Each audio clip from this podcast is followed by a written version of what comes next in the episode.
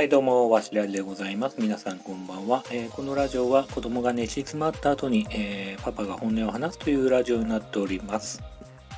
えっ、とですね、今日はですね、映画の話をしたいと思いますが、えー2022年、去年のね、公開された、去年に公開されたアメリカの映画になります。えっ、と、僕はですね、えっ、と、休日に映画を見るときは基本的にはね、ハッピーな気持ちになりたいと思ってまして、まあね、次の日に嫌な気持ちを引きずったりとか、悲しいとかいう思いをあんまりしたくないので、基本的にはね、えまあ本当にアクション映画とか、えっ、と、マーベルとかね、そういう感じとか、本当にラブコメとか、えーそういうものをね、見たりするんですけれど、今日見た映画、今日というかね、えー昨日か、昨日見た映画に関しては、えっ、と、ロストシティっていう映画でですね、まあ内容的には何だろうな、こう、ジャンルが結構、なんだろうな、冒険コメディ映画、ラブロマンス。まあそうですね、そういうの辺の要素が入っていて、まあ決してシリアスな映画ではないです。本当に前編コメディ要素が多いし、笑わして、笑わしてくれるというほど、もうゲラゲラ笑うわけではないですけど、まあクスクス笑う程度の、えーコメディ映画だし、まあ基本的には冒険がまあ軸としてね、ある感じの映画だし、まあもちろんラブロマンス的な、まあくっつくのかな、くっつかないのかな、みたいなね、こうラブロマンス的なところもあって、まあ いい意味でも悪い意味でも、暇つぶしにはね、もってこいの映画かと思ってますし、僕が求めてたね、こう、まあ本当に気楽に見れる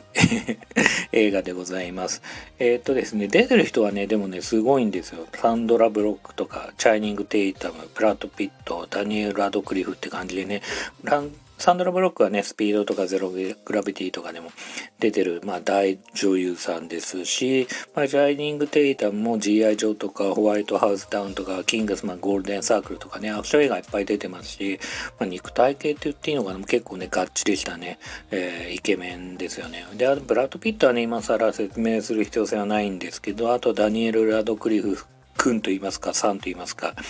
はね、まあ、皆さんご存知の通り、ハリー・ポッターのね、あの少年がもう大人になって、もう髭がもうボーボーで、もう、すごいっすよ、もう。まあ、実業家役でね、出てくるんですけど、まあ、出てる人たちはね、かなり豪華なんで、まあ、それもあってね、なんかね、出てる人たち豪華だし、これだけ予算かけてれば、きっとね、面白い映画なんだろうなっていう信頼というかね、安心というかね、そんな予算かけてクソつまんない映画作るの大変じゃないですか、映画会社もね。かなりリスクになるんで、まあそういう意味だとね、結構安心して見られる映画かなっていうふうには思うんですけど、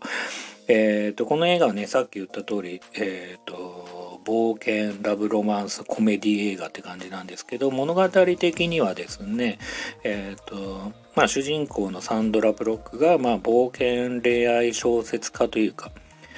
あ冒険者の恋愛小説を書いてる、えー小説家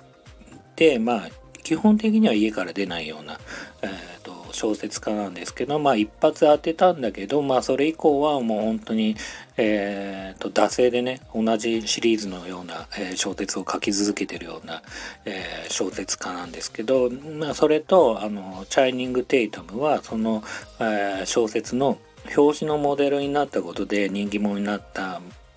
えっ、とそうですね。まあうーん本当に頭がえっ、と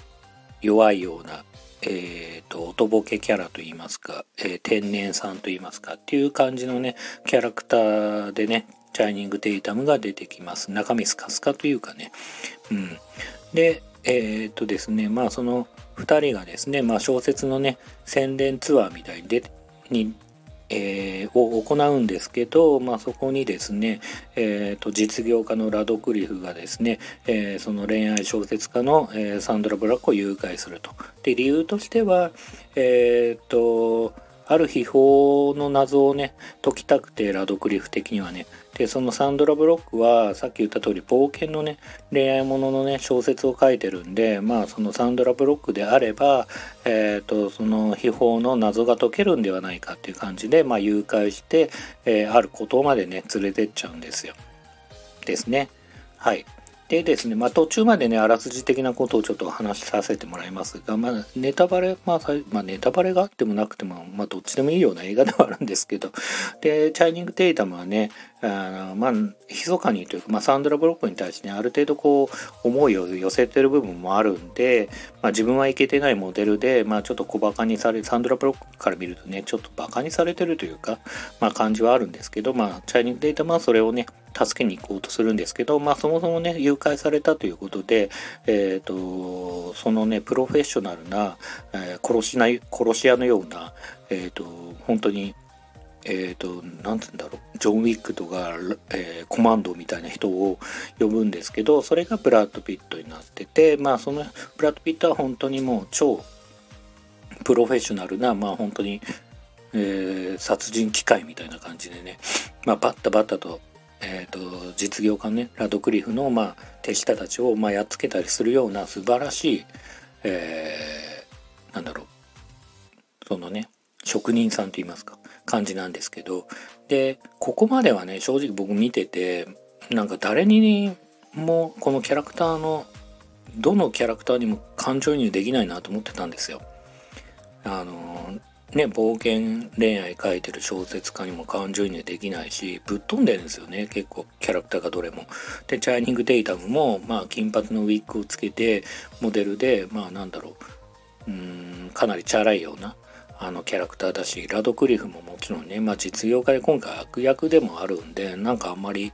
あのお金持ちなキャラクターで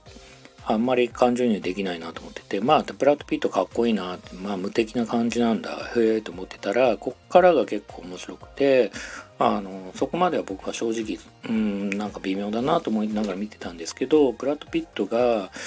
ネタバレ嫌な人はちょっと聞かないでほしいんですけど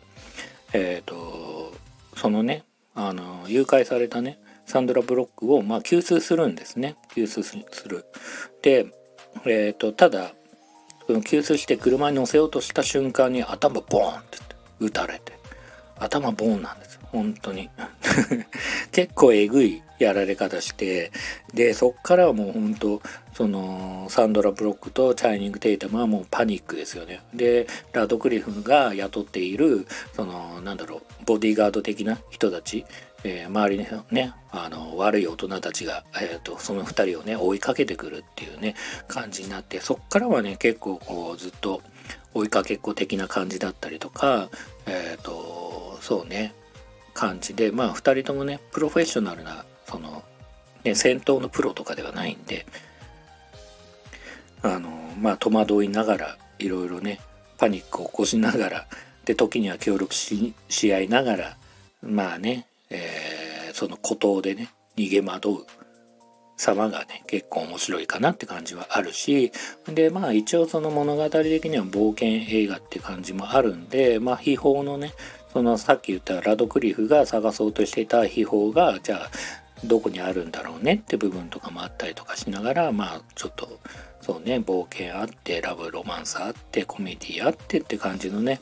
映画でまあそうですね1時間どんぐらいあるんだろう1時間40分ぐらいあるのかな。まあただそんなに退屈することなくね見れる映画だなというふうには思いましたね。うん。まあそうですね。この映画についてはまあその そのレベルですかね。あんまりそこまで、うわ話したいなっていうのはまあそれぐらいかな。今思いついたのは。うん。まあなんで、まあ本当にまあ暇で時間潰しにちょうどいいって感じでね気楽になんか映画見ようかなっていう時はねポップコーンでも片手にね家でもねあの気楽に見れる映画だと思うんでまあ見たい方はどうぞって感じではあります。ネットフリックスでね配信中でございます。はい。というわけで今日はこんな感じで映画を紹介いたしました、えー、最後までね聞いてくださった方々がいらっしゃるなら本当に心から感謝いたしますありがとうございます、えー、それではまたではおやすみなさい